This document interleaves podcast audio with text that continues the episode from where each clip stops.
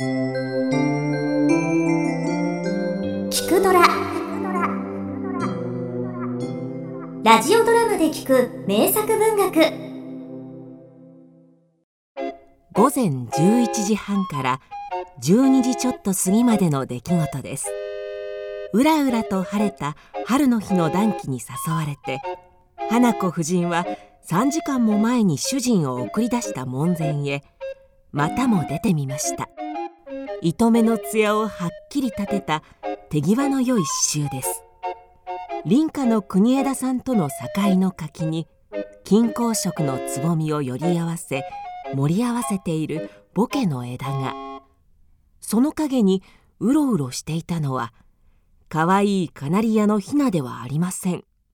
黒っぽくぼやけた四十男でした。岡本かの子作おせっかい夫人。私国枝の親類のものですが至急旅に立ちますのに必要なものをこの家に預けておいたのですが留守で困っております。若くて気のいいそしてかなりおせっかいな花子夫人です。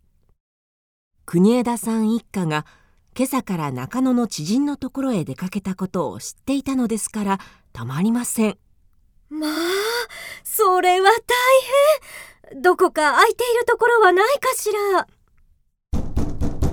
国枝さんのお嫁さんとお姑さんが出かける時に厳重に鍵を利かせた戸締まりのどこかに隙があるかと林家の戸口という戸口を四十男と叩いて歩き回りました。ですがどこにも隙はありません。気の毒ですわね。横浜の国枝さんのお姑さんのお家の方ででも終わりでしょうにね。ええ。私はその横浜の国枝さんの姑の家のものなんですが。花子夫人の口真似を四十男がすればするほど。花子夫人は男を信用し気の毒がありました。そして。そうだわ花子夫人は前のうちの左官のおかみさんに大げさにはしごの必要を説明して中くらいなのを一つ借りてきました。男に手伝わせ国枝さんの湯殿の上部のガラス窓に届かせました。さあさあどうぞ。少し腰弱そうな男のためにはしごまで押さえてやりガラス戸をうまくこじ開けさせて男を家の中に入れてやりました。さてそれから30分ばかりして